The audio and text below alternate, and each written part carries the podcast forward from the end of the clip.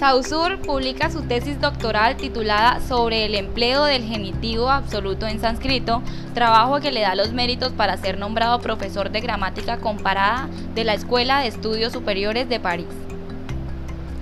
Después de haber trabajado como profesor en esta academia durante 10 años, es nombrado profesor de gramática comparada en la Universidad de Ginebra.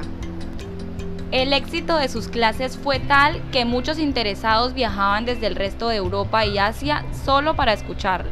Según los expertos, no solo era el contenido lo que llamaba la atención, sino también su estilo ameno e ingenioso.